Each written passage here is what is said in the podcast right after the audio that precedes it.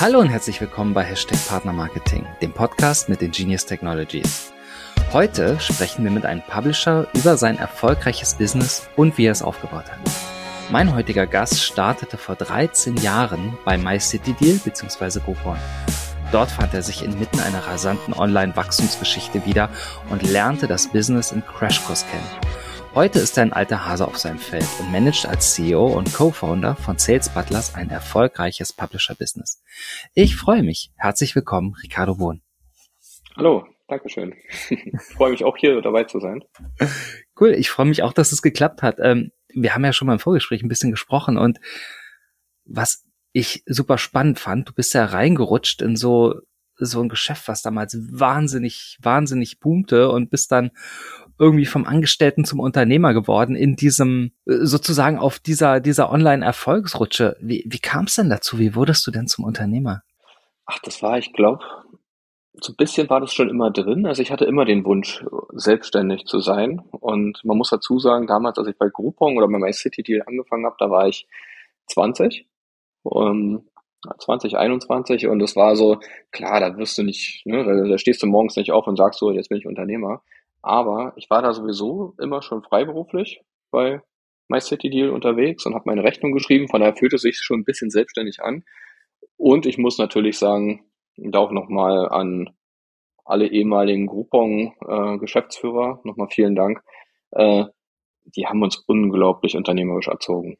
Also um es mal wirklich so auch zu formulieren. Das war, wenn man auch mal die, das Line-Up sieht, wer alles bei Groupon war und jetzt halt äh, irgendwo in ganz hohen Positionen ist oder halt äh, gegründet hat, ähm, ich glaube, das spricht dann schon für sich. Also dieses ganze Groupon-Universum war halt einfach so ein, ja, so, so, so ein Pool an, an glaube ich, potenziellen Neuunternehmern, Jungunternehmern, die dann halt auch die Chancen genutzt haben, die sie da erhalten haben.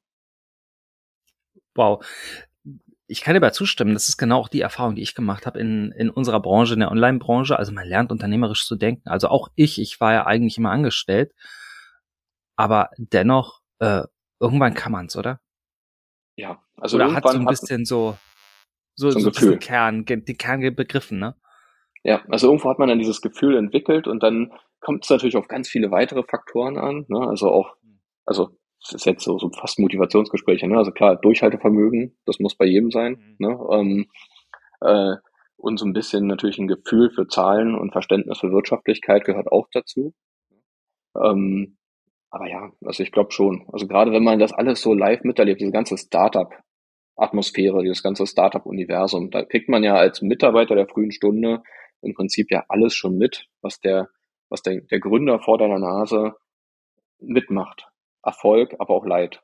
Ne? Kriegt man ja eigentlich ungefiltert komplett mit.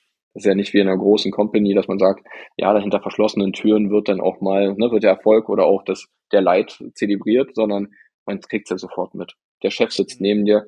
Man, damals 2009, da saß Oliver Samba noch neben mir, tatsächlich in dem Groupon-Büro. Und ich habe mir da fast in die Hosen gemacht. Ich habe da vorher gegoogelt, was hat er alles schon damals schon auf die Beine gestellt. Und dann sitzt da so ein Typ neben dir. Das ist so, uh, da denkst du dir, äh, wow. okay, jetzt machst du ja nichts falsch. Hier machst du jetzt nichts falsch, ne? Und äh, zieh durch dein Ding. Und hat ja ganz gut funktioniert. Ja. Wow. Äh, wie kam es denn zu Sales Butlers? Ja, tatsächlich. Ähm, ich bin 2009 zu äh, Groupon, My City Deal, habe dort dann mehrere Abteilungen mitgenommen, aber immer mit Fokus auf Sales war schon immer so meine Hauptaufgabe, auch mal im Partnermanagement, aber dort eigentlich auch wieder irgendwie die Altverträge optimieren. Ne? Also es war immer irgendwie dabei. Ähm, genau, und dann 2011 hatte ich einen ehemaligen, also damals noch Kollegen auch kennengelernt, den Andreas Kuss, der auch bei Groupon war und wir haben beide uns damals ganz gut verstanden und dachten uns, ach eigentlich, wir verdienen zwar hier schon ganz gutes Geld, aber vielleicht verdient man noch mehr, wenn man äh, die Seite wechselt. Also relativ profane Gründe. Ja, wir wollten nicht die Welt revolutionieren. Haben einfach gesagt, gut, wenn wir die Seiten wechseln und statt für Groupon eher für den Händler oder für den Merchant handeln, ähm, verdient man mehr Geld. Das funktionierte so semi-gut dann im Nachgang, mhm. aber so, so ging es dann erstmal los. So hieß es dann, okay, im Juli 2011, okay, wir gründen jetzt mal eine Firma. Und die ist Sales Butlers. Ihr hattet ja am Anfang noch ein ganz anderes Geschäftsmodell als jetzt, oder? Ja, also wir wollten wirklich einfach nur die Deals auf die Plattform bringen. Bei Groupon, Daily Deal, Limango, Payback Deals, äh, Quipo Deals, da gab es so viele damals noch, so um 2011, 12 rum. Ähm, dachten wir uns, okay, hey, wir haben ja schon die Händlerkontakte und wir vermitteln diese jetzt nun an andere Portale, aber auch an Groupon und natürlich schneiden wir uns überall immer so ein Scheibchen ab. Ähm, hat am Anfang auch funktioniert, aber ich glaube, wenn man es dann einmal so ausgesprochen hat, ist es halt eine sehr bescheidene Situation für uns als Vermittler, weil Groupon als Beispiel jetzt will ja Geld verdienen, der Händler will Geld verdienen, die Endkunden, die ja kaufen sollen, wollen hohe Rabatte haben. Also überall wird vom Preis abgeschnitten. Und was bleibt dann für uns als kleine Vermittler noch übrig? Halt super wenig. So wenig, dass es halt eigentlich nie so richtig Spaß gemacht hat. Und man muss dazu sagen, für super wenig Geld haben wir auch noch das meiste Risiko gehabt. Das war halt immer ganz schön hart. Also wir haben auch die Auszahlung an die Partner unternommen und jetzt stell dir mal vor, vorne rum bricht vielleicht einer weg, ja, der vielleicht pleite gegangen ist. Damals zum Beispiel DLX war auch ein recht großer Mitspieler, so Platz drei, Platz vier im Markt, auch international. Und dann waren die weg. Und dann hieß es so, naja, aber wir habt ja noch 30, 40.000 Euro offen. Ähm, was passiert mit denen? Wir konnten mit unseren Partnern immer sehr gut reden und haben das dann auch irgendwie hinbekommen, ne? ohne dass es gleich Knockout war. Aber ja, es war anstrengend. Und dann halt dafür auch nicht viel verdient. Ne? Also man sagt, okay, hohes Risiko, wenigstens hoher Verdienst, aber so war es nicht. Äh, da, da sprichst du, glaube ich, was an, was was wahrscheinlich die ganzen, die, die, die meisten Shops und die, die Sortimentsverantwortlichen oder die Promotionsverantwortlichen da sehr gut kennen, oder? Also, um den Absatz zu erhöhen, machst du sowas wie, wie, wie Rabatte oder ein Schnäppchenprodukt. Genau. Ähm, und die große Frage ist halt, wie funktioniert es trotzdem? Wie kannst du trotzdem als Unternehmen funktionieren? Weil du willst ja, dass das Unternehmen überlebt, deine Mitarbeiter bezahlen und ein bisschen was verdienen willst ja vielleicht auch noch, oder? Das ist so ein bisschen Fluch und Segen von dir zugleich. Absolut, das ist so ein Henne-Ei-Prinzip. Du willst Traktion raufbringen, wie man mal so schön sagt, ne, dass da auch ein Wachstum drin ist, aber halt nicht um jeden Preis. Oder du probierst das mal um jeden Preis und merkst dann, hu, das geht mal hinten los. Das Schlimmste ist ja immer, man kann ja mit kleinen Margen rechnen. Ja, wenn dafür aber viele da sind.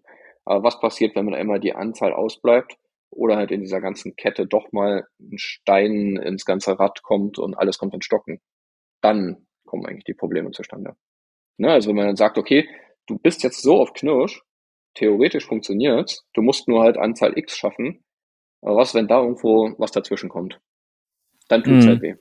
Und das hatten ja. wir halt immer mal wieder, ähm, was dazu natürlich letztendlich auch führte, dass wir dann irgendwann äh, die Richtung gewechselt haben weil es war leider doch ein bisschen zu risikoreich. Ja, äh, ihr, ihr seid ja in der Deal-Welt geblieben, ne? Ihr habt Welt der Rabatte mhm. gestartet.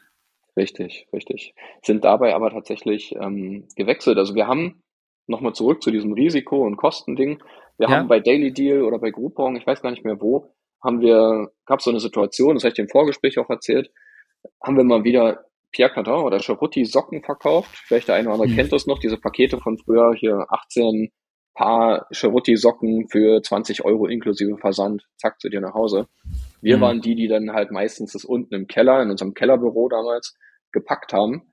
Und da haben wir halt auch knapp 400, 500 Sendungen wieder vorzubereiten gehabt. Und ich bin tatsächlich, ja, also ganz profan, ne? Ich 22 Uhr, ich habe zu Hause noch ein bisschen abgewaschen und dachte mir, naja, du musst die Pakete noch verschicken, ansonsten bleibst du morgen wieder liegen, ne?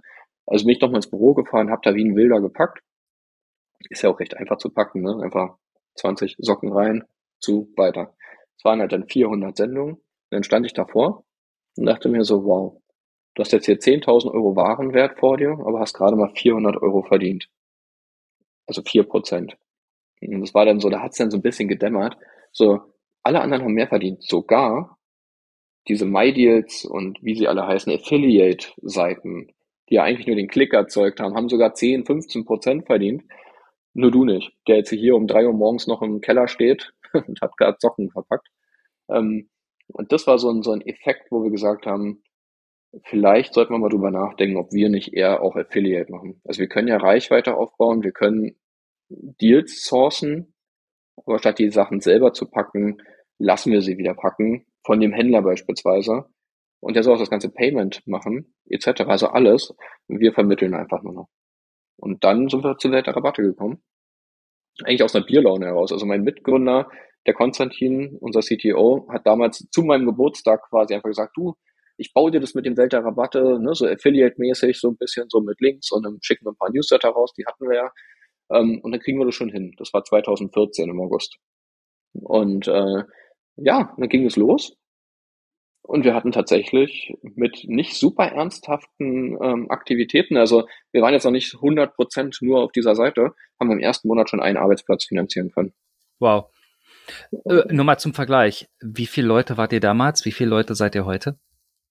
Damals, zu dem Zeitpunkt, als Welt der Rabatte losging, waren wir so dreieinhalb mhm. Leute. Also eigentlich vier, aber so drei Vollzeit, ein Teilzeit. Und jetzt sind wir 17 Vollzeit-Mitarbeiter. Also da, da, hat auf hat jeden Fall was gut, funktioniert. Hat ganz gut funktioniert, muss ich sagen. Also wir sind immer noch eine, immer noch eine Familie, nur mittlerweile eine etwas größere Familie.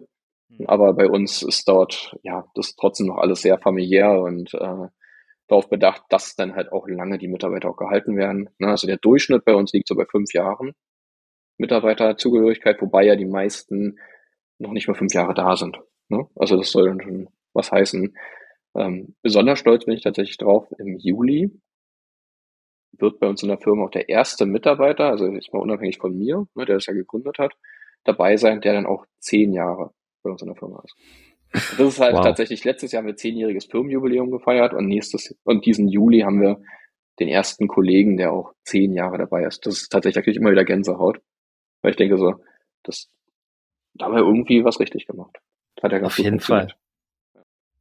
Ja, also, ich finde so mittendrin so Wechsel des Geschäftsmodells hat ja auch was mit Mut zu tun aber vielleicht ist einfach, wie du es erzählt hast, ähm, so diese, diese, diese Startup- und Unternehmermentalität, dieses, dieses naive, wir machen das jetzt einfach mal. Vielleicht gehört das auch dazu, oder? Und, und, und spielt auch einfach mit, dass man es einfach mal macht. Und in dem Moment, wo du, wo du merkst, ah ja, das läuft, irgendwas mache ich richtig. Äh, also ab dem Moment, wo du diese Erkenntnis hast, äh, kannst du einfach weitermachen.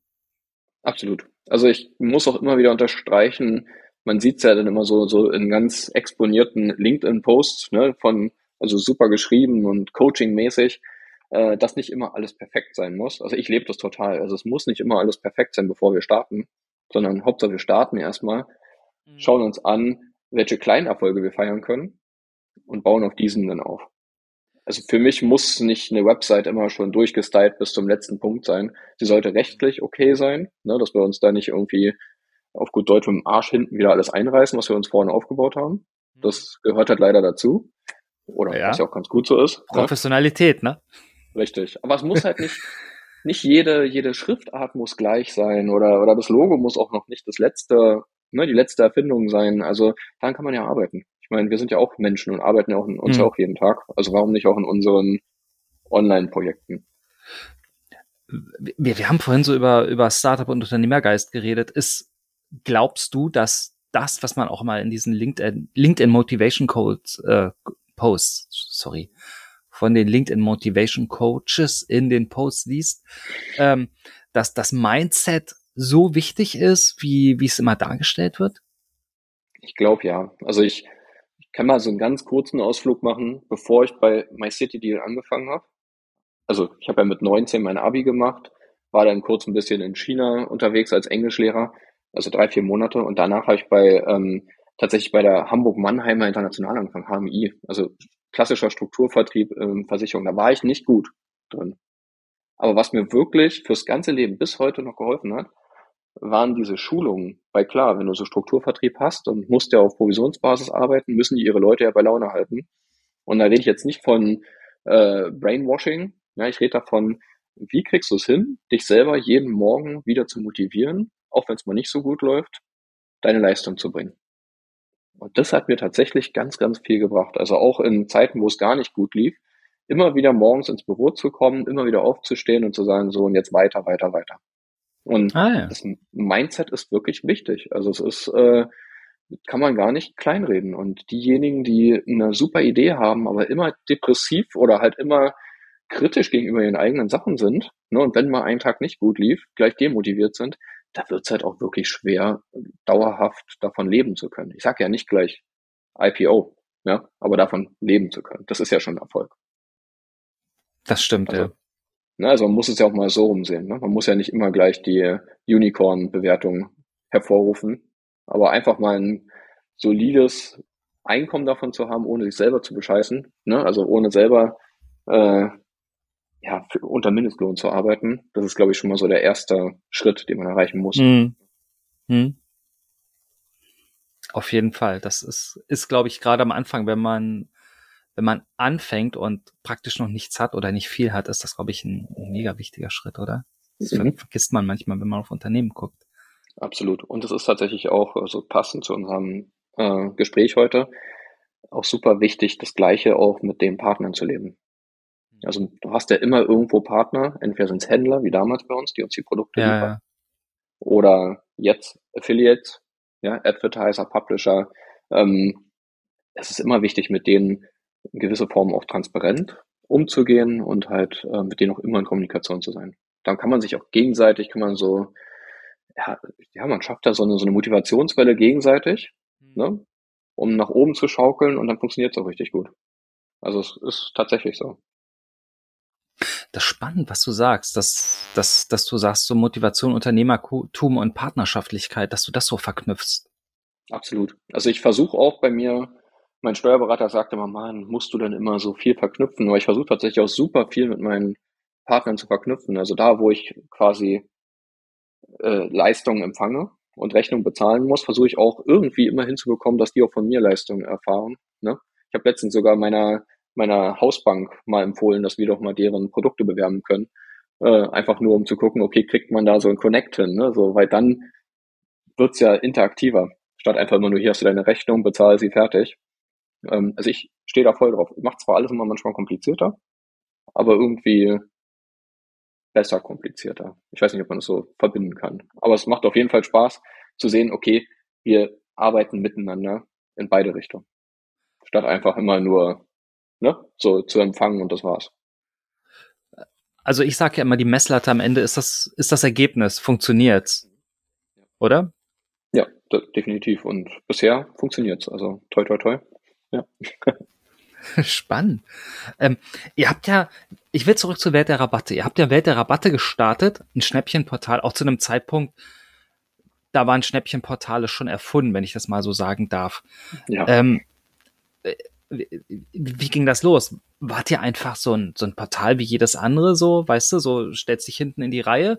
Ähm, oder, oder wie macht man sowas? Weil, weißt du, du, du kommst ja auf einen Markt, wo es schon eine Konkurrenz gibt und wo schon Plätze verteilt sind, ähm, sowohl auf dem Markt als auch im SEO, überall. Ja, definitiv. Also wir haben tatsächlich zu dem Zeitpunkt, was wir gut konnten, war Sales können wir, glaube ich, nach wie vor ganz gut. Also auch wieder Partnermarketing, mhm. ne? viel mit unseren Händlern und Partnern sprechen. Und wir haben festgestellt, okay, also als wir Wetterwarte gestartet haben, haben wir kein Geld gehabt. Das heißt also, wir haben also auch keine Zeit, um zum Beispiel auf irgendwelche SEO-Platzierungen in sechs, sieben Monaten zu hoffen. Ne? Weil man muss ja bis dahin auch erstmal kommen. Dann gab es natürlich schon eben MyDeals, Gutscheine.de, Coupons.de, ähm, Sparwelt, ne? das waren ja schon alle da. Also haben wir gesagt, okay, passt auf, was wir aber können, ist tatsächlich, wir haben selber Newsletter-Reichweite. Also wir könnten Angebote präsentieren und das dann wieder an unsere Partner schicken, ne, den, den Traffic. Und zusätzlich haben wir eine White Label ähm, Technologie entwickelt, die jetzt nicht weltbewegend ist, aber zu dem Zeitpunkt eigentlich ganz cool war, weil wir innerhalb von wenigen Stunden jedem, der irgendwie Reichweite hat und mit uns kooperieren will, ein White Label zur Verfügung stellen können. Ich sage dann immer so schön, hier in Berlin, Welter Rabatt, das ist das Mutterschiff. Ja, wir sitzen hier in Berlin, machen die Technik und den Content. Dein White Label ist nicht super krass anpassbar, dass du deine eigenen Deals draufpacken kannst, aber dein Logo, dein Impressum zu dem Zeitpunkt, das war noch vor der DSGVO-Zeit, dein Impressum und noch ein gewisses Farbschema und dann hast du dein eigenes White Label. Und das haben wir bis heute auf knapp 80 White Label in Deutschland hochbringen können. Jeder einzelne White Label Partner ähm, leistet seinen Beitrag. Es gibt mal einen, der per Facebook zum Beispiel unsere Angebote bewirbt.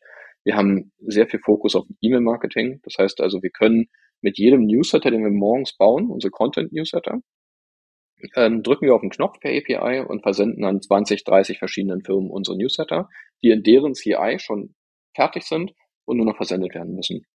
Unter anderem zum Beispiel auch Boda. Ähm, und ja, das macht Spaß und ich glaube, was unterscheidet uns seit Minute eins gegenüber den anderen Portalen?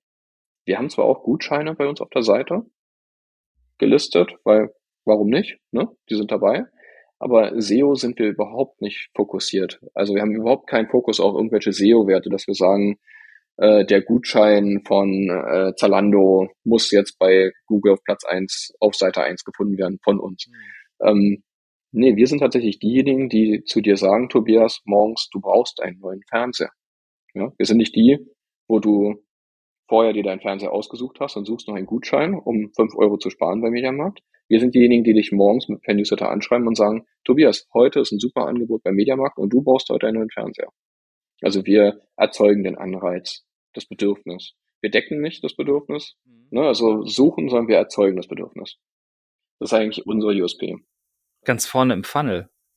Eigentlich schon. Also es ist manchmal schade, wir beschweren uns jetzt nicht, aber wir werden zu Recht natürlich, weil es sind ja nun Angebote von vielen Advertisern immer in die Kategorie Publisher Gutscheinportal gepackt, die ja dann auch erfahrungsgemäß kleinere Provisionssätze bekommen als äh, Content Publisher. Ähm, wir leben damit jetzt einfach, ne, weil da gegen die Windmühlen anzukämpfen ist dann auch Quatsch. Also da, wo man merkt, okay, das ist eine coole Partnerschaft, da kann man mal drüber reden. Ansonsten nehmen wir das Schicksal einfach an. Wir sind ja auch eine Angebotsseite. Ne? Ähm, aber ja, tatsächlich, wir starten den Funnel vorne dran. Ah, wir waren ja vorhin bei äh, hier Unternehmertum und, und unternehmerisch. Also das ist ja auch dann eine Value-Diskussion, also eine Wertdiskussion. Und wenn du vorne im Funnel bist versus ich greife hinten einfach nochmal den Klick ab, das genau. ist ja eine ganz andere Wertigkeit und eine ganz andere Position. Gut, dass du sagst. Also ja, so ist es. Also wir intern sehen es ja auch so. Na, ich kenne das einfach aus, aus, also ich berate ja Shops, also ich, ich kenne es ja aus, aus Advertiser-Denke und Marketer-Denke oder auch, auch als Agentur, weißt du, du malst dir immer deinen Funnel auf. Wenn du oldschool bist, sagst du auch noch AIDA. Ähm, aber äh, wie auch immer, weißt du, du, du hast ja immer das, dieses Thema, ähm, wo erzeuge ich Nachfrage oder wo habe ich schon Nachfrage und stell einfach sicher, dass ich positioniert bin. Richtig. Richtig. Und bei uns, wir versuchen es natürlich und daher auch im Sales-Bereich, ne, ähm, gehen wir auch ganz oft darauf, was zu sagen, unsere USPs, also der Newsletter, ist die, ist das, ist die Push-Performance. Also wir versuchen immer auch neue Begrifflichkeiten dort reinzubringen, dass wir sagen, melde dich bei uns auch, wenn du zum Beispiel ein Produkt hast, was morgen unbedingt beworben werden soll. Ne? Du hast einen Launch mhm. von einem neuen Produkt oder ein Produktsortiment. Wir sind genau die richtigen Partner für dich. Du hast vielleicht aber auch mal ein Produkt, was zu lange auf Lager liegt und dich eigentlich eher, dir eigentlich eher Geld kostet, dass es auf Lager liegt. Mach doch daraus zum Beispiel eine äh, CPL-Kampagne, um wenigstens neue Kunden für dich zu gewinnen. Und im drastischsten Fall verschenke doch die Gesichtscreme. Ja, bevor sie einfach nur auf Lager liegt, verschenke sie doch äh, und gewinne dadurch Kundendaten. Und wir versenden das Ganze per Newsletter. Mhm. Also wir sind tatsächlich auch fast manchmal auch ein äh, ein Werkzeug, um Stock Clearing zu machen. Also es sind, gibt auch so zwei, drei Partner, die auf jeden Fall bei uns anrufen und sagen, ich habe hier mal wieder was, das muss jetzt weg. Macht mal. Ja, da gab's früher, ich erinnere mich, da gab's früher noch so Läden, so die, die sonst Stock Clearing genau. gemacht haben, wo man so rein ist und alles für einen Euro gekriegt hat oder, ganz, oder irgend sowas genau. sinngemäßes. Genau. Diese, diese Restposten, genau. Und wir versuchen es dann halt per Newsletter zu bewerben und der Vorteil ist, gerade in unserer Online-Welt, DSGVO-konform, die äh, die User kommen in deinen Shop, hm. gehen den ganzen Prozess durch, haben vielleicht sogar noch einen Euro bezahlt. Ne? Also du hast den ganzen Checkout-Prozess und hast einen neuen User gewonnen. Hm. Und dein Lager wird, wird wieder ein bisschen freier. Genau. Wenn ich so, da, da, ich finde das spannend. Ähm, das war eigentlich auch eine Frage, die ich mir gestellt habe. So als Welt der Rabatte so, wie kommt man an seine Deals? Weißt du, da gibt's gibt's so von Awin oder von von verschiedenen Netzwerken gibt's gibt's so Feeds ähm, oder in den Partnerprogrammen, weißt du, da gibt's Newsletter. Äh, da muss man dann halt sitzen und das das alles durchlesen, ist wahrscheinlich ein bisschen Aufwand, aber damit hat man ja am Ende genau die Deals, die alle haben. Und was ich mich gefragt habe, ist, reicht das? Reicht das, um Unternehmen äh, mit, mit so vielen Mitarbeitern aufzubauen? Und anscheinend ja nicht. Anscheinend macht er da auch noch was anderes, oder? Ja, also ich würde Jein sagen. Also die Netzwerke und das, was man öffentlich an Informationen erhält, hilft natürlich. Hilft natürlich auch nicht zuletzt auch, um die Kontaktdaten zu bekommen, ne, um halt das Unternehmen auch entsprechend anzusprechen. Weil nehmen wir mal irgendein riesiges, riesigen Online-Shop, der vielleicht 1000, 2000 Mitarbeiter hat. Hm. Da rufst du dann nicht einfach bei der, beim Pförtner vorne an. Ne, dann versuchst du schon irgendwie so schnell durchzukommen, dass der Weg kürzer ist. Klar, in den Netzwerken sieht man auch die Kontaktdaten. Teilweise arbeiten wir auch mit den Netzwerken gemeinsam zusammen, dass wir sagen, hey, pass auf, wir hätten Interesse, mit dem und dem Partner zusammenzuarbeiten, aber in der und der Form. Ähm, kannst du da ein Intro machen oder wollen wir zu dritt telefonieren? Ne? Also dann die drei Parteien und das dann auch über die Netzwerke abzurechnen.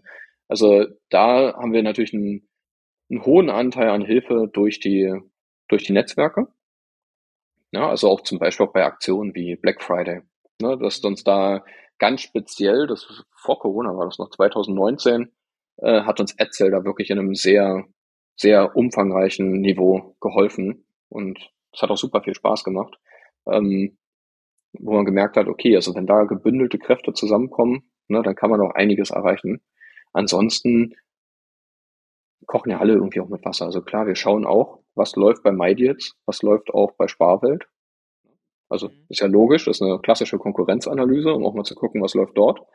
Ähm, und man muss natürlich auch sagen, das Userverhalten. Also du kannst einen super coolen Online-Shop haben, wenn dich aber keiner kennt, ist für mich als Publisher das immer schwierig zu sagen, einzig und allein auf äh, Performance-Basis bewerbe ich deinen Shop, schicke dir 1000 Besucher, aber allein schon dieser Effekt, dass der User dich nicht kennt und hat vielleicht eine gewisse äh, Sensibilität gegenüber neuen Online-Shops, weil du heißt nicht Amazon, eBay oder Groupon ne? oder Otto, ähm, heißt schon, dass die Conversion Rate schlechter sein wird. Höchstwahrscheinlich, außer es ist wirklich ein Knaller-Deal.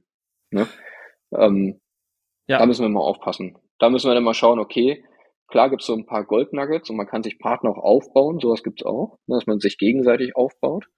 Hm. Aber ähm, ja, wie du schon sagst, klar, am Ende sind die Deals vergleichbar auch mit anderen Seiten. Und dann gibt's immer so, so die fünf Prozent Unterschied, die aber jeder von allen Portalen für hm. sich so gewonnen haben. Ne, die ah, jeder ja. dann so für sich hat. Da hat der Sparwelt Partner XY nur für sich Ne? Und ein Welter hat den anderen Partner nur für sich. Also eigentlich nicht mal mit Exklusivitäten, aber man arbeitet so eng zusammen, dass man schon quasi eine gelebte Exklusivität hat. Spannend. Also doch, das gibt's schon. Natürlich versucht man sich auch gegenseitig die Partner auch irgendwie rüberzuholen. Das gehört ja auch dazu. Dann nochmal die große Frage, ne, die die sich sozusagen jeder Marketer immer wieder stellt. Wie sieht ein guter, erfolgreicher Deal aus? Das ist eine gute Frage. Da spielen viele Komponenten zusammen. Hm. Also da gibt es zum einen natürlich, also vorneweg tatsächlich, bevor der Rabatt kommt, das Branding. Also wie viel Vertrauen hat die Brand oder das Produkt schon im Vorfeld? Dann vielleicht auch, auch das Innovations, ähm, der Innovationslevel. Ja, zum Beispiel, wir sehen ja immer die Höhle der Löwen-Produkte. Da hast du natürlich wieder das Branding, Höhle der Löwen. Hm. Aber unbekannte Marken eigentlich. Ne? Also gibt ja so was, was lief letztens ganz gut bei uns, diese rostfrei Stangen. Ich weiß gar nicht mal, wie die Marke eigentlich heißt, aber es ist rostfrei, legst du in deine, äh, deinen Besteckkasten und der Rost findet da keinen Weg hin. Super Ding gewesen bei Höhle der Löwen. Und wir haben es auch beworben, natürlich mit dem Branding Höhle der Löwen und es lief super. Mhm. Aber da merkt man wieder, okay, und da habe ich noch nicht mal über den Preis gesprochen. Ne, aber es muss immer ein gewisses Branding dabei sein, dann ein Innovationscharakter, dann immer irgendeine vertrauensbildende Maßnahme. Es kann ja auch sein, dass es ein, ein ganz neues Produkt ist, unbekannte Marke, aber vom TÜV beispielsweise super zertifiziert wurde. Dann hat man wieder ein gewisses Vertrauen. Und dann kommt, nicht weniger wichtig, auch der Preis. Und der Preis äh, richtet sich natürlich dann immer an die Art des Produktes. Ich selber bin großer Apple-Fan ich kann nicht erwarten, dass ich ein MacBook Pro für 70 Prozent unter Normalwert bekomme. Das wird wahrscheinlich nie passieren, außer da ist irgendwas faul an dem Deal. Aber ich werde hellhörig, wenn ich schon fünf bis zehn Prozent, bei zehn Prozent ist es ja schon fast ein No-Brainer. Ne, fünf hm. Prozent Rabatt bekomme, dann bin ich schon, wow, das muss ich haben. Ähm, aber dann gibt's natürlich auch wieder Produkte, wo du 70 Prozent aufwärts benötigst einfach. Also da braucht man viel Analyse auch, wie waren die Preise in der Vergangenheit? Welche Aktionen Mhm. gab es schon in der Vergangenheit? Auf gut Deutsch, man versaut sich natürlich auch seine User so ein bisschen. Ja, wenn ich letzte Woche 70 Prozent als Marke rausgehauen habe und diese Woche jetzt 40 Prozent raushauen will, ja, welche Kampagne wird jetzt besser funktionieren? Ne, Mhm. das, die User verstehen das ja auch. Und gerade heutzutage, wir sind ja nicht mehr 2005. Die User sind extrem aufgeklärt und es ist nur drei Klicks entfernt. Du brauchst nicht mal mehr einen Laptop in der Hand, sondern einfach am Handy schnell drei Klicks entfernt und du weißt, wie waren die Preisentwicklungen vor drei Tagen. Ähm, Das stimmt. Das- da, macht es nicht leichter. Also ist es besser für den Verbraucher, aber es macht nicht leichter für uns Marketer. absolut, ja, klar, die haben ja auch gelernt. Ne? Absolut. Und ich sehe es immer ganz schön auch am Freundes- und Bekannten- und Familienkreis, die dann auch sagen, ja, du bei Welt der Rabatte, ne? Also da gibt's auch manchmal Deals, wo man sagt, oh, die waren schon mal besser. Da kommt dann auch mal ein Kommentar, du, Mhm. habt ihr letztens das und das Produkt gehabt? Ähm, vor drei Wochen war das günstiger bei euch im Newsletter. Mhm. Okay, da hast du das besser gesehen als wir, aber tatsächlich war diesmal das halt wohl nicht so günstig, ne? Aber immer noch ein Deal. Aber schon merkt man, dann wird's weniger gekauft. Sofort, ne? Ich würde gerne mal den Schlenker machen von, von einem guten Deal zu gutem Content. Ihr habt ja dann irgendwann auch euch entschieden, noch ein Content-Portal aufzubauen. Konntet ihr da diese Erfahrung äh, sozusagen aus der Deal-Landschaft äh, übertragen in das ist guter Content oder war das dann völlig anders? Ganz neue Sportart. Also du spielst, glaube ich, auch gerade auf Seven Rooms an, unser Home and Living Online-Magazin. Ähm, ganz neue Sportart. Also ursprünglich natürlich, so wie wir es anfangs ja gesagt haben, einfach mal machen. Haben wir gesagt, habe ich mir gesagt, okay, ich habe meine Online-Karriere mit Rabatten begonnen, habe fortgeführt mit Rabatten und habe einfach mal gesagt, ich möchte jetzt auch mal was haben ohne Rabatte. Tatsächlich. Ja, also wenn da mal ein Rabatt sich einschleicht, ist es nicht schlimm, aber der Fokus sollte nicht auf Rabatte sein. Also haben wir mit Seven Rooms ein Portal der schönen Künste, so nennen wir es immer intern bei uns, äh, gestartet. Da ging es einzig und allein darum, Deutschland ein bisschen schöner zu machen. Ja, einfach zu sagen, okay, wir wollen Interior, wir wollen Design, wir wollen ausgefallene Produkte im Home and Living Bereich präsentieren. Ähm, damals angetreten, das Ganze per Affiliate äh, zu monetarisieren. Festgestellt, dass es zwar funktioniert, aber nicht so gut funktioniert hat wie die Display-Werbung, die wir zusätzlich geschaltet haben. Also Google, Taboola, Outbrain, wie sie alle heißen, die ganzen Native Ads. Ähm, da waren wir vorher überhaupt nicht drin. Also wirklich 0,0 Prozent waren wir in diesem Thema drin, haben die Werbung einfach dazu geschaltet, weil es ja andere auch so machen. Also ganz einfache Erklärung. Und haben festgestellt, dass gerade Google einen unglaublich guten Job macht. Also hohe Klickpreise, immer die richtige Werbung zum richtigen Zeitpunkt und die Monetarisierung hat gepasst. Also haben wir irgendwann festgestellt, okay, hier geht's nicht mehr darum, den User möglichst schnell zum Klick zu bewegen, zum Affiliate-Klick, so wie man es ja eigentlich mal gelernt hat. Ne? Möglichst wenig Transaktionen schaffen für den User, wenig Klicks, sondern direkt zum Ziel bringen. Ähm, haben wir festgestellt, okay, jetzt geht's darum, coolen Content zu produzieren, die Leute lange auf der Seite zu halten und viele verschiedene coole Themen zu präsentieren. Und das war wirklich eine neue Sportart für uns. Also Ganz neue KPIs, oder? Neue KPIs und neues Unternehmen im Unternehmen. Also tatsächlich bei uns ist es auch so, dass wir hier in Silos arbeiten. Wir versuchen zwar immer die Silos zu, miteinander zu verbinden, Mhm. aber es gibt das Team Seven Rooms, es gibt das Team der Rabatte, inklusive dem Sales-Team, weil der Rabatte und Sales bei uns sehr eng zusammensitzen. Mhm. Also nicht, nicht räumlich gesehen, sondern thematisch. Und dann noch das Team Newsflash 24, unser Nachrichtenmagazin, was wir 2020 gestartet haben, Mhm. ähm, auch nochmal für sich. Wobei Content-Teams, ne, also Seven Rooms und Newsflash schon enger zusammensitzen, aber auch da wieder komplett andere Disziplinen haben. Weil beim Newsflash 24 geht es um Daily News, das muss schnell gehen, das muss äh, rund um die Uhr gehen. Ähm, bei Seven Rooms hast du längere Planungszeiten. Wir, wir bauen teilweise auch Dinge selbst, begleiten sie dann per Kamera und stellen diesen Content auch live. Also, Also Seven Rooms ist eher so, so Evergreen Content und Newsflash. genau. das, da, da steckt das Wort News ja schon drin. Ne? Da geht's nur um Ganz genau. Aktualität. Ganz genau, ganz genau. Also da muss es halt einfach schnell gehen. Also wirklich schnell. Ich war letztens auf Seven Rooms und ähm, mit dem Handy, ich habe mir das einfach mal angeschaut und äh, du hast gesagt Display. Also es gibt eigentlich so zwei, zwei Dinge, die du angesprochen hast. Das eine ist Strategie, Kunden möglichst oder Nutzer möglichst lange auf der Seite zu halten. Das andere ist ähm, Display und diese Möglichkeiten der, der, des Display-Advertisings ja auch zu optimieren. Ähm, wie funktioniert denn da die KPI-Abwägung? Also Leute auf der Seite halten versus, äh, versus Umsätze, weil Display ist ja durchaus auch gerade im Content-Bereich ist ja auch störend oder kann störend mhm. wahrgenommen werden. Absolut. Also da testen wir sehr viel aus. Also zum Beispiel jetzt gerade, bin ich mal schonungslos ehrlich, sind wir nicht so zufrieden.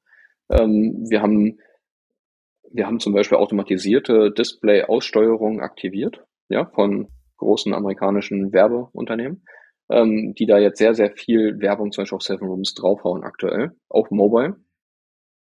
Wo ich viel Feedback auch aus dem privaten Umfeld bekommen habe, das stört eigentlich den Lesefluss.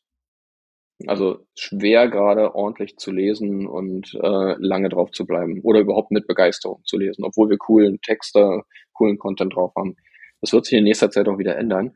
Aber tatsächlich hat es, und das finde ich spannend, mehr Werbung bringt nicht mehr Geld. Also das ist mal vielleicht ein ganz wichtiger Satz, den wir hier dann auch festgestellt haben. Wir haben es einfach mal getestet. Ne? Einfach mal wieder machen, nicht lange rummachen, sondern einfach anfangen. Ja, die Werbung gestartet, erhöht den, ne, den Anteil an Werbeplan und es hat nicht mehr Umsatz gebracht. Eher im Gegenteil, es ist sogar stagniert bis leicht gefallen, weil natürlich die User auch nicht mehr so gerne auf der Seite waren. Wollte gerade sagen, und die Nutzer sind auch noch unhappy. Genau, genau. Also von daher wird es sich in nächster Zeit auch wieder verändern, ähm, weil, ja, weil es halt einfach ja eigentlich keinen Effekt gebracht hat. Aber wir mussten es mal testen. Wir mussten es mal ausprobieren, mal sehen, was wir verpassen quasi. Und man verpasst da nicht so viel. Und zum Beispiel auch bei Newsflash 24 haben wir einen kompletten neuen, neue Seite gebaut, Relaunch äh, gesetzt. Ich kann es vielleicht hier schon mal so ankündigen, es wird in den nächsten ein, zwei Wochen auch starten. Ähm, da ist es nämlich genau so. Also da haben wir dann auch versucht, die störenden Werbebanner und Pop-ups und wie man sie alle nennt und Überblender ähm, zu entfernen. Hm. Also nicht komplett, aber soweit es geht, runterzufahren, sodass der Lesefluss entspannter ist. Und wir haben tatsächlich in Tests, ne, wir haben schon mal so die ersten kleineren Kohorten ähm, verwendet und draufgeschickt, haben wir festgestellt, ja, die Lesezeiten sind deutlich länger und das Nutzerverhalten einfach ich formuliere es jetzt mal ganz salopp, der Nachrichtenseite entsprechend freundlicher ausgerichtet. Ja, also auch viel mehr Seitenaufrufe, viele verschiedene Seitenaufrufe. Ähm, umsatzseitig tatsächlich in einem super kleinen Niveau, weil es ja nur kleine Testgruppen sind. Das kann man vielleicht ja. nicht ganz vergleichen, aber in einem kleinen Niveau kann man schon sagen, oh, gucke mal, die paar User in Anführungszeichen haben schon diesen Umsatz generiert, wo wir sonst viel mehr User bräuchten. Also ich bin sehr gespannt, was passiert, wenn wir die neue Seite dann starten. Aber die Tests waren sehr vielversprechend. Spannende Erkenntnis. Ne? Das geht so ein bisschen so, so wie Google schon immer gesagt hat, so äh, immer an den Nutzer denken. Ja, definitiv. Richtung. Ja. Ähm, äh, apropos, äh, die, die Googles sagen ja auch Mobile First. Ähm, seht ihr das auch? Also ihr, ihr habt ja sicherlich irgendwie ein Verhältnis Mobile zu Desktop, oder? Ja, also ist ganz offen und ich glaube, das ist auch marktüblich. Wir sind so bei roundabout 70 Prozent Mobile-Nutzern. Ähm, und genau das war zum Beispiel auch, also ich äh, hinter dir quasi, ne, hinter dem Laptop sehe ich ja noch die Tafel, wo wir damals äh, die ersten Schritte für Newsflash 24 Relaunch geplant haben. Und der erste Satz war Mobile First. Also dieses Mal bei dieser neuen Website von Newsflash 24 haben wir alles am Anfang auf Mobile ausgelegt. Und dann erst die Desktop-Variante quasi optimiert. Also wir haben quasi die Mobile-Version dann auf Desktop optimiert. Wenn man doch mal per Desktop aufruft, dass man es halt trotzdem gut lesen kann und auch gut aussieht. Aber alles im Vorfeld auf Mobile ausgelegt. Und auch parallel auch mit der App jetzt mit der Programmierung gestartet. Die wird relativ zeitgleich auch mit, der, mit dem Relaunch auch veröffentlicht. Die gab es ja vorher gar nicht. Hm. Also wir haben wirklich diesmal alles auf Mobile gelegt. Und so wird es auch weitergehen. Also wir werden auch Seven Rooms dann relaunchen und auch Welt der Rabatte wird natürlich mal einen neuen Anstrich bekommen. Aber alles peu à peu, weil wir halt doch, auch wenn wir 17 Leute sind, begrenzte Manpower haben und das gehört einfach dazu. Da muss man manchmal auch Abstriche machen. Also wenn es danach geht, was man sich alles wünschen wollen würde, ne, würde man hier 25 Bälle in der Luft haben und alle funktionieren wunderbar. Aber das funktioniert leider so nicht. Man und alles gleichzeitig. ja, manchmal dann auch einfach in Geduld üben und sagen, okay, sieht vielleicht jetzt gerade nicht optimal aus, aber es funktioniert und wir machen es einfach später. Das ist aber auch so was, was ich in jedem Unternehmen, was ich so kenne, beobachtet habe. So äh, nicht alles auf einmal und eigentlich will man viel mehr als als möglich ist und muss sich immer entscheiden. Richtig. Ja. Also ist leider so. Ist manchmal sehr schmerzhaft und obwohl ich mir das dann morgens schon selber sage, bevor ich ins Gespräch gehe mit meinem Kollegen, sage ich mir schon so ja und ne, und stell auch nicht diese abgefahrene Frage der Entwickler, wie lange brauchst du? Ne? Reagieren ja Entwickler dann auch immer recht allergisch, äh, vor allem wenn die Entwickler gerade mal nur die Idee gehört haben, also noch gar nicht bewerten können, was da für Arbeit hintersteckt. Ne? Na, die Frage Aber, ist immer, wie lange brauchst du für was, weißt du? Ganz genau, ja, das ist so. das habe also, ich, hab ich ja bei uns gelernt. Äh. Ja, und das ist tatsächlich, verkneife ich mir die Frage einfach und komme dann irgendwann so zwei, drei Tage später, wenn es mal gesagt ist, um die Ecke. Und? Wie sieht's aus? Was können wir so erwarten? Ne? Zwei Tage, vier Monate? Wie sieht's aus? Und, dann kommen manch, meistens auch richtig coole Antworten zustande. Besser, als wenn man sofort erzwingen will. Du hast vorhin erzählt, dass ihr gestartet seid eigentlich mit Newsletter, dass Newsletter eigentlich immer eine große Säule eures Geschäfts war. Das, das ganze Thema, wie kalkuliere ich denn so ein Newsletter oder so ein Versand, weil ähm, da gibt es ja auch Kosten und ähm, einerseits wünschen sich Advertiser mal auf CPO zu bezahlen, andererseits sagt man mal, ja, ich habe Fixkosten, vielleicht ist ein CPC oder ein, oder ein Festpreis äh, oder ein CPM auch viel besser und dann hat man ja auch noch so Stellschrauben zum Optimieren, also zum Beispiel das Targeting, zum Beispiel das Newsletter-Template, zum Beispiel den Deal selber. Ähm, aber nochmal die ganz einfache Frage, CPO und wie kalkuliere ich so ein Newsletter? Ja, also wir versenden auch auf CPO Newsletter, ähm, aber es ist immer, immer die Frage, klar, durch die Erfahrung wissen wir schon, welche Deals funktionieren, welche nicht. Ne? Ähm, besonders interessant wird dann halt, wenn man so eine, so eine Formel einfach hat. Ja, ganz klassisch. Also wenn du zum Beispiel ein Produkt bei mir platzieren willst per CPO ähm, und wir merken vielleicht schon, oh, das könnte knapp werden, einfach von unseren, also von den Kosten, ja, von den Interessen, ähm, stelle ich dir einfach die Frage, okay, guck mal, 10% Öffnungsrate, 10% der Öffner klicken und 1% Conversion Rate in deinem Shop, um einfach mal schlecht zu rechnen. Und wenn du jetzt nur Produkte für 7,99 verkaufst, und wir dann am Ende vielleicht bei 400 Klicks, die wir dir geliefert haben, dann vier Sales haben und ich aber 300 Euro Kosten hätte, ja, mit, äh, es müssen ja echte Menschen anfassen, die Kampagne hochladen und auch der Versand selber kostet Geld, ähm, ist es überhaupt realistisch, sowas zu erreichen? Ne? Ähm, in dem Punkt bin ich dann ganz offen zu dir als mein Partner und spreche mit dir, okay, was können wir tun, damit wir trotzdem deine Kampagne erfüllen? Weil du bist natürlich hochmotiviert und sagst, naja, vier Sales, wir werden 40 machen, mit Sicherheit. Ne? Und ich sagte, naja, aber unsere Erfahrung zeigt schon was anderes und es könnte eng werden. Und es gibt einfach zu viele CPO-Deals da draußen. Es ist einfach so. Ähm, wir müssen da einfach die richtigen finden. Ähm, dann bieten wir gerne eine Art Burn-Share an. Das bedeutet einfach, pass auf, ganz transparent, das sind unsere Kosten. Mit der ganzen Kampagne muss ich einfach X verdienen. Ja, also einnehmen, weil ich habe halt Personalkosten, Versandkosten etc. Ähm, was wäre, wenn wir da einfach 50-50 machen? bei den ganzen Geschichten. Du hast ein Risiko, ich habe ein Risiko. Wir reden jetzt hier nicht über Tausende von Euro, wir reden hier über zum Beispiel 300 Euro insgesamt. 150 für dich, 150 für mich. Du bist in dem Moment deutlich motivierter, mir vielleicht nicht gleich zehn Angebote zu schicken, sondern eins, ja, was funktioniert. Ich bin motivierter, weil ich ja von dir jetzt, das ist eine Psychologie, ich erhalte von dir jetzt auch wirklich einen echten Wert. Also wird auch ein CPO-Publisher, so wie wir es sind, auch sinnvoll hinterher sein, wenigstens auch diese 150 Euro für dich auch zu erreichen. Weil was bringt es mir, dich zu verbrennen? Mit 150 Euro wirst du nicht arm, aber ich auch nicht reich. Ne? Das macht halt mehr Sinn, langfristig zusammenzuarbeiten. Also da steht schon was auf dem Zettel. Das wollen wir zusammen erreichen. Das ist so wie so ein Commitment. Ja, man sagt einfach, okay, wo geht's hin? Und jetzt legen wir los. Natürlich gibt's Deals, die funktionieren nicht immer. Aber viele funktionieren dann schon, beziehungsweise so, dass beide Parteien zufrieden sind, auch wenn es vielleicht dann nicht mehr wiederholt wird. Kann ja auch mal passieren. Ne? Aber wir versuchen schon, das ganze Thema so aufzubauen, dass unser Advertiser, aber auch wir zufrieden sind. Das ist, glaube ich, immer so ein bisschen diese Krux. Affiliate Marketing, CPO-Basis, das ist zu schnell dahergesagt.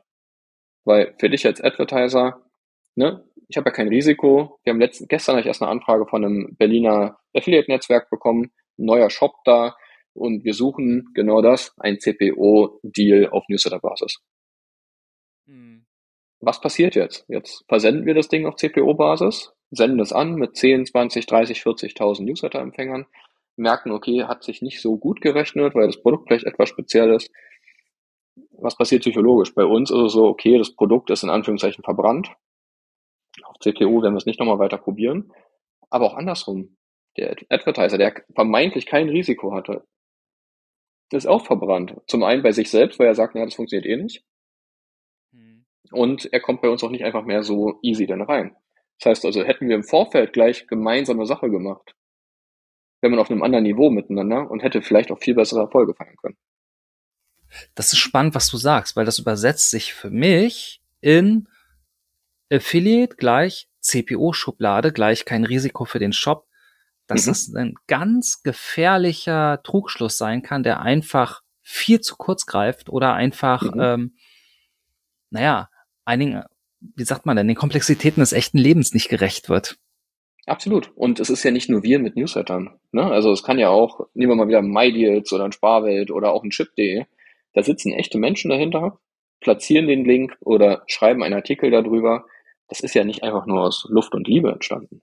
Ne? Da mhm. sind echte Menschen, die brauchen auch was, um halt am Ende des Monats auch ihre Miete zu bezahlen. Und äh, die Kosten muss man sich miteinander irgendwo teilen. Weil, ja, Ansonsten ist das Risiko immer nur für den Advertiser gering. Und am Ende ist doch ein Risiko da, zwar keine Kosten, dass er einfach nicht mehr seinen Platz findet, wo er vielleicht hingehört.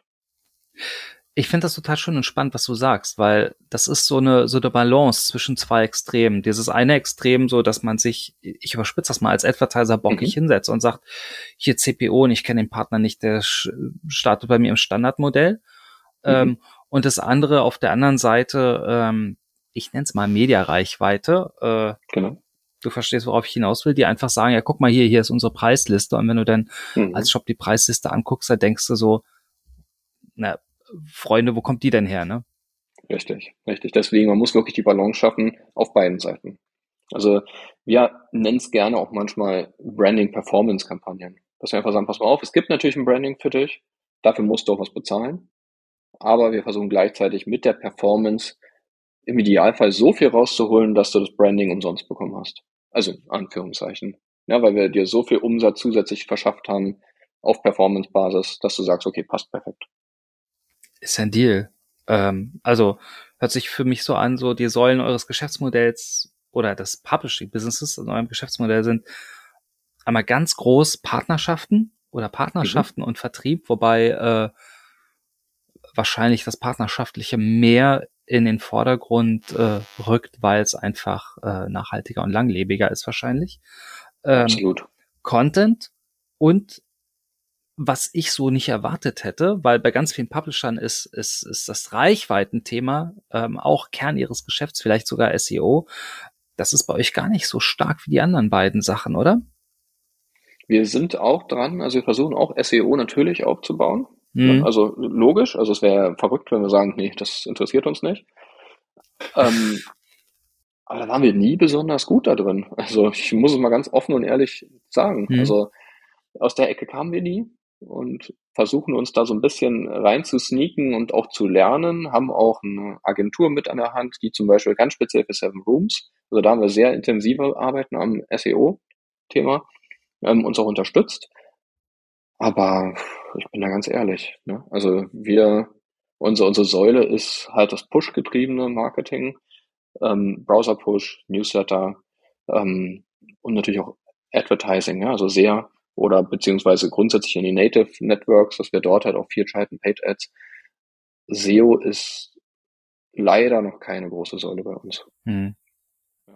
Aber was spannend. Also das, was du sagst, auch wie du Sales Butlers als Unternehmen oder überhaupt wie ihr arbeitet beschreibst, das ist für mich wieder die Erkenntnis, selbst Online-Marketing, also das ist noch nicht spezialisiert genug, sondern man sucht sich innerhalb von dieser sowieso schon Spezialisierung ähm, noch eine weitere Spezialisierung, die man dann aber gut kann, um, ja, um erfolgreich zu sein, um zu bestehen und um auch Spaß zu haben vielleicht, ne?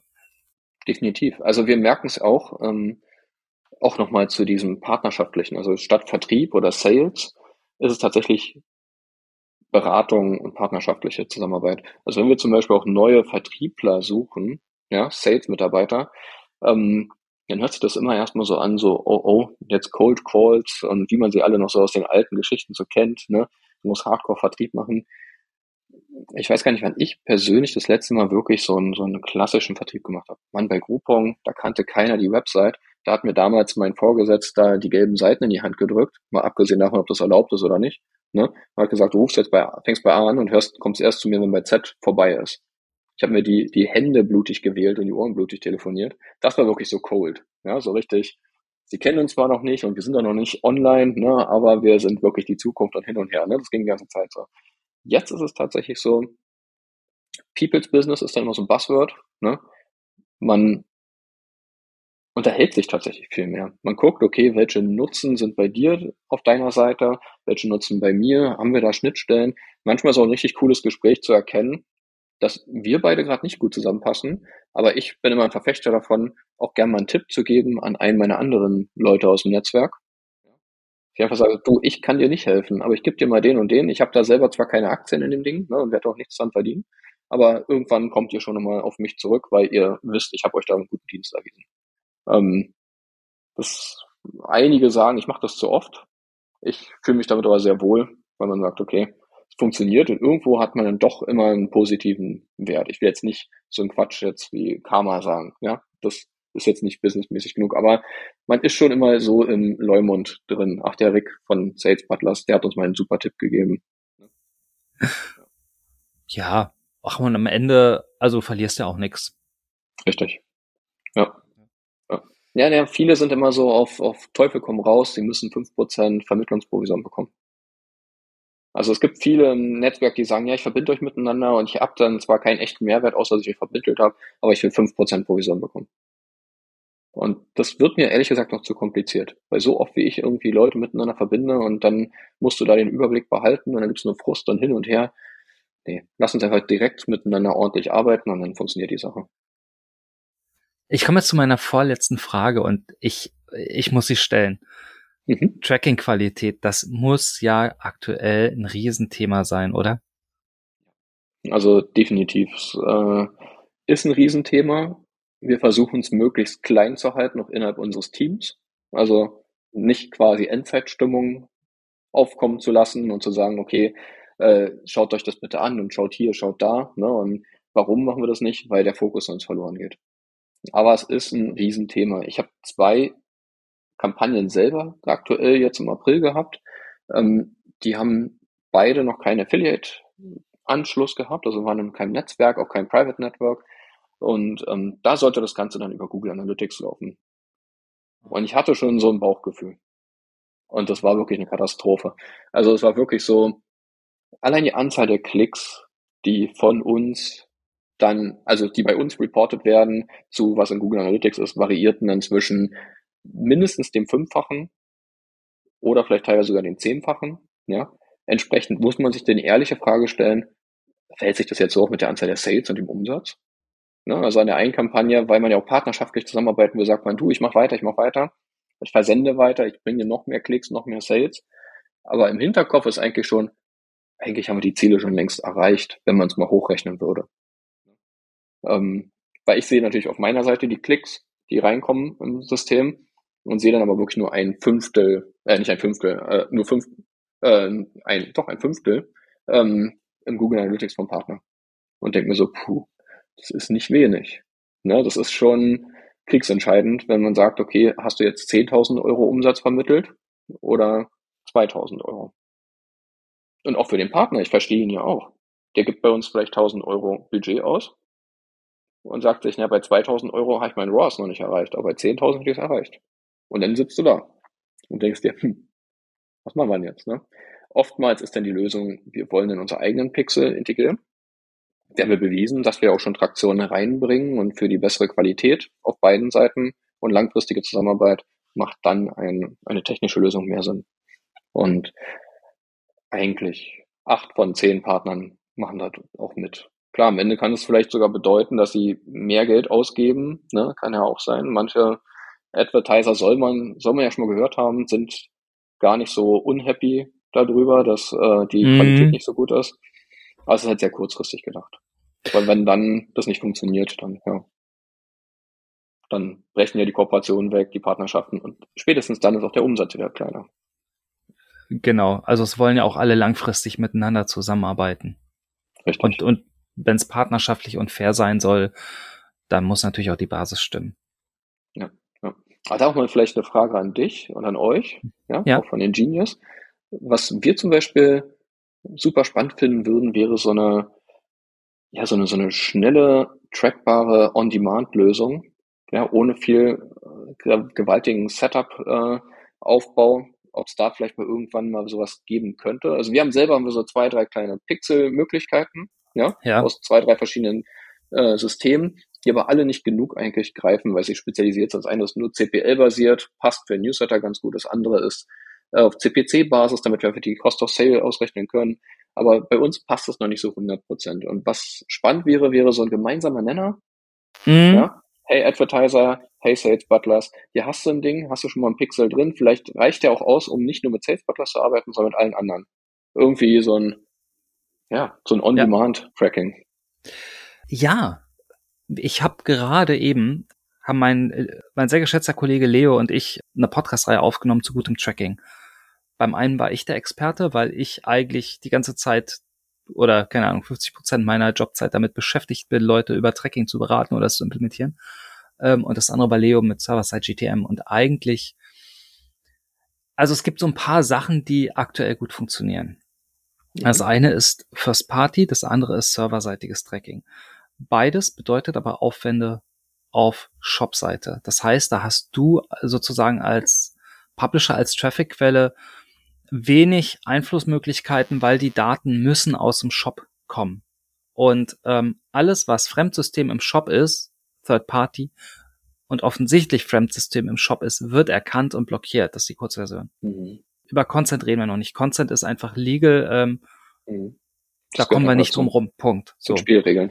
Ja. Genau. Da kann man auch noch optimieren. Ähm, aber das ist auch nochmal eine eigene Geschichte. So, das heißt, du arbeitest mit sowas wie Click-ID, serverseitig First-Party-Tracking und so weiter. Und das ist alles eine Frage der Infrastruktur des Shops. Wenn der die Infrastruktur hat, zum Beispiel, weil es ein Kunde von Ingenious ist, es gibt aber auch andere Technologien, die es können, ähm, dann ist das eine sehr, sehr schnelle Sache. Also, weißt du, da, da, da würde ich dir, über unsere Technologie würde ich dir dein, dein Conversion Tag innerhalb von, keine Ahnung, mittlerweile bin ich geübt, äh, einer Minute implementieren. Als Ungeübter brauche ich fünf bis zehn Minuten. Also das ist nix. Okay. So. Ähm, das zweite Thema, was ich sehe, weil es ist ja jetzt nicht jeder Shop dieser Welt Ingenious-Kunde, ist die aktuelle Entwicklung Server-Side GTM. Server-Side GTM ist wirklich sowas wie die eierlegende Wollmilchsau. Da haben wir auch einen eigenen Podcast gemacht. Ähm, es lohnt sich, sich die Zeit zu nehmen, da kurz reinzukrabbeln. Kurzversion ist, das verbindet First-Party-Tracking und serverseitiges Tracking. Stark. Und das ist wirklich mega stark. Das hat im Setup ein bisschen Komplexität. Ähm, da bieten wir auch ein Tracking-Server-Hosting an, weil du musst den Tracking-Server bei dir hosten.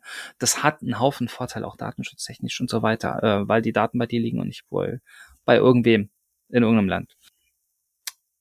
Heißt aber auch da, du musst einmal durch die Infrastruktur schaffen. Wenn du die dann aber hast, dann ist auch wieder, dann ist wirklich ganz einfach Stack Management, klick, klick, klick, klick, klick, fertig.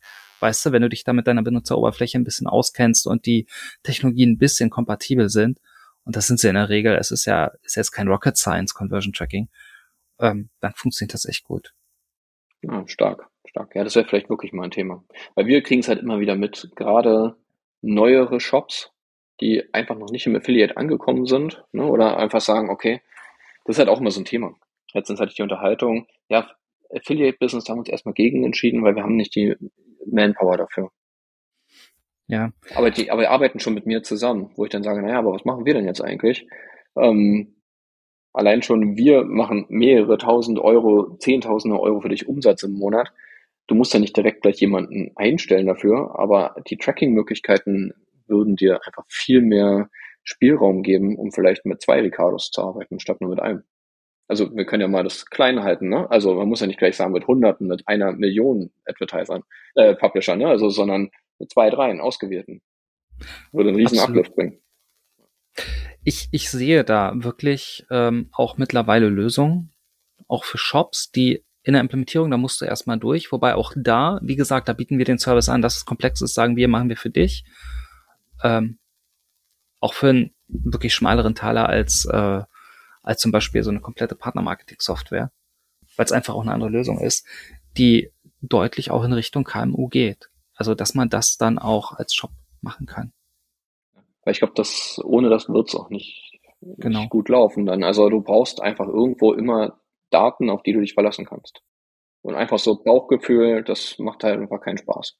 Genau. Das große Problem, das sehe ich nämlich auch aus Shop-Sicht, das Problem ist nicht, dass äh, irgendwie mein Partner Sales Butler sagt, so du äh, in der Kooperation, hör mal, äh, das funktioniert nicht so, sondern eigentlich das Problem ist, ähm, wenn du deine Zahlen nicht hast, dann fehlt dir komplett die Entscheidungsgrundlage für, für dein gesamtes Business. Richtig. Und das richtig. ist eigentlich ein viel größeres Problem als Unternehmen. Ja. ja. ja. Genau. Wenn du dann halt noch anfängst, vielleicht deinem Partner zu erklären, okay, was ist der Direct Traffic auf Google Analytics? Eigentlich ist es der Uncategorized Traffic. Und mhm. der hat mit einmal einen riesen, riesen Sprung gemacht während unserer Kooperation. Das, ich fühle mich halt selber dann auch immer so ein bisschen, äh, also nicht schlecht, aber ich fühle mich dann schon so ein bisschen merkwürdig, wenn ich sage, ja, ja, das ist alles von uns, weil es ist ja auch wieder falsch. Das ist ja keine korrekte Aussage. Ne? Aber ein großer Teil von uns. Aber es fühlt sich halt immer so an, so nach dem Motto, gucke mal, ne, so ein bisschen wie der Marktverkäufer, der sagt, ja, ja, das, da hast du recht, aber da hinten, das, irgendwas da hinten an der Seite, ähm, was alles positiv macht, das kommt von mir. Auch wenn ich es nicht beweisen kann. Ne, das ist so, weißt du, was ich meine? Das ist so, wo man ja. denkt, komm. Ja. Ich würde argumentieren, das sind Erkenntnisse und das ist auch Wissen, also man teilt Wissen. Also, weil das Klar. sind ja Effekte, die sind ja messbar und die sind ja da. Also, weißt du, du, du behauptest ja nicht irgendwas. So würde ich argumentieren. Aber ja. Dann, vielen, vielen Dank, Ricardo. Das waren mega spannende Einblicke. Äh, Danke dir. Ich, ich, ich freue mich. Ich freue mich, dass du du hast im Prinzip die Frage beantwortet, wie baut man so ein Publishing-Business auf? Ähm, super spannend, vielen Dank. Und deswegen kommt hier unsere letzte Frage, die traditionelle Frage unseres Podcasts. Bitte vervollständige diesen Satz. Partnermarketing für mich ist gelebte Kooperation, die zusammen nur entstehen kann, weil man halt miteinander spricht und äh, gemeinsame Ziele verfolgt. Wow. Vielen Dank. Ja, danke dir für die Einladung. Es hat mega viel Spaß gemacht. Und ähm, ja, vielen Dank einfach. Kurz das gebe ich zurück. Ich sag mal bis zum nächsten Mal. Wenn es euch gefallen hat, ähm, empfehlt uns weiter und lasst uns eine Bewertung oder ein Like da in eurer Lieblingspodcast-App und abonniert uns. Bis dann.